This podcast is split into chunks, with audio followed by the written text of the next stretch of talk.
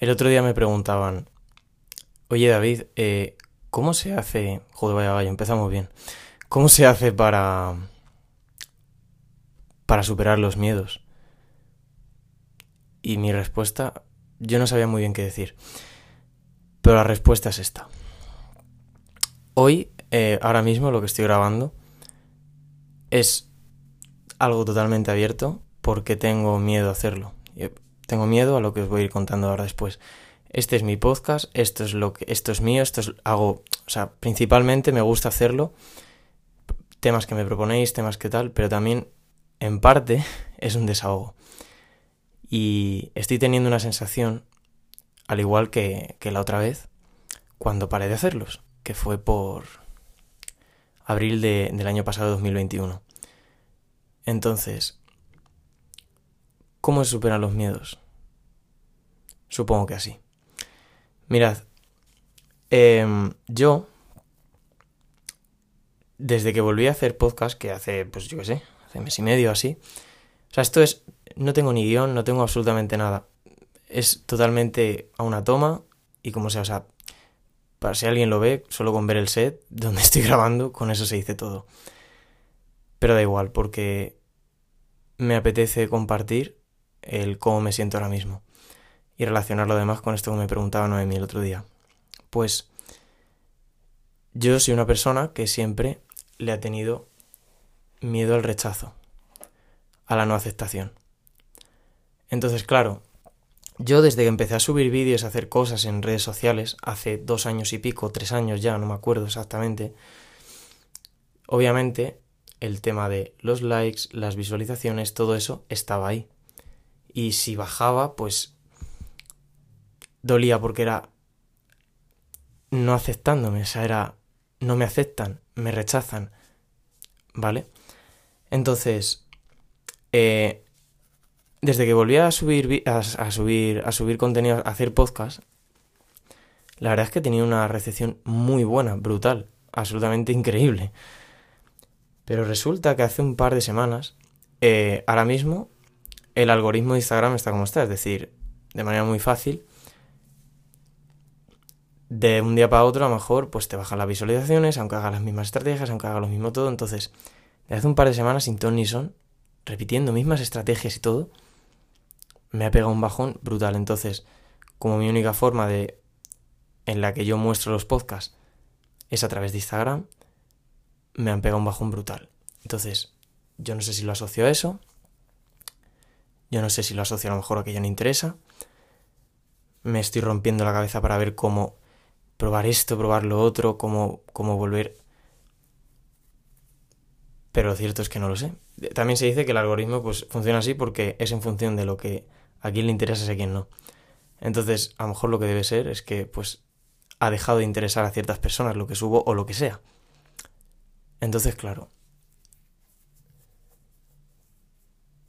aquí es donde vuelve mi, mi miedo de siempre de, seguramente por eso me afecte, porque yo era algo que pensaba que tenía bastante, bastante aceptado, el hecho de que no me afecte números, no números, sentirme más aceptado, rechazo ese ego.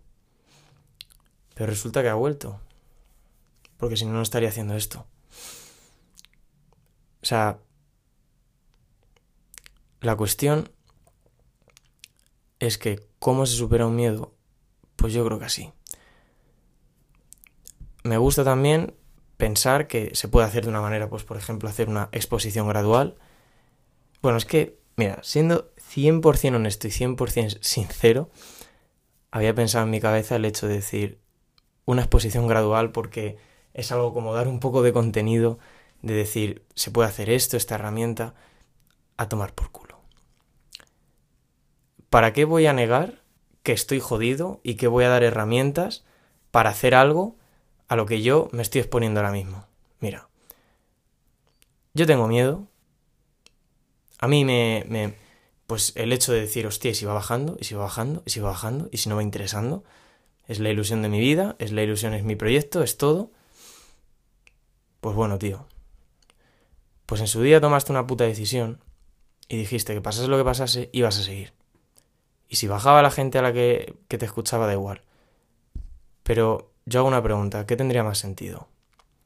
¿Centrarme en que eso baja? ¿O centrarme aún así en las personas que me sigues escuchando? Yo creo que la respuesta es obvia, ¿no? Pero lo que pasa es que es muy fácil hablar de desarrollo personal, de superar cosas, de superar miedos, de todas estas cosas, pero cuando te toca a ti es lo jodido. Es muy fácil hablar de desarrollo personal, de, de pues todas estas bobadas que yo digo por aquí, pero luego cuando te afectan a ti es lo difícil. Es lo jodido. Eso es lo difícil de verdad. Pero también por eso estoy aquí. O sea, por eso yo no soy ni ejemplo de nada. O sea, por eso siempre me gusta decir que yo, o sea, que yo por mucho que diga, por mucho que hable, por mucho que me ponga aquí a decir nada, hasta que no sientas y vivas las cosas, porque es tu puta vida, es tu puto proceso y son tus putas cosas. A la, misma, a la vez que yo estoy viviendo ahora mismo mis putos procesos, porque es que las heridas que tienes seguramente, una vez se vuelvan a abrir, cuando pienses que ya estén, que ya, que seguro que te ha pasado, que hay algo que tenías en el pasado que no tenía, y que pensabas que tenías más que asumido, aceptado y demás, y de repente un día, por lo que sea, hay algo que hace así y te vuelve. Y dices, pero ¿y esto ahora de qué? Bueno, pues es que yo creo que no doy un golpe por si me cargo esto. Pues yo creo que eso es la vida. Que esas cosas siempre van a aparecer. Y son como pruebas que se te ponen ahí para ver si de verdad lo has conseguido o no. O dices, mierda. Pero ahí es donde está tu decisión. ¿Qué hacer? Si quedarte, como hice yo hace meses, y recogerme y no volver. O coger el toro por los cuernos y volver. Mm, no sé qué pasará. No sé si le tendré que empezar a pagar a Facebook por publicidad para que llegue a más gente. O lo que sea. No lo sé. Simplemente esto es una especie de desahogo. Pero a la vez también es una especie de...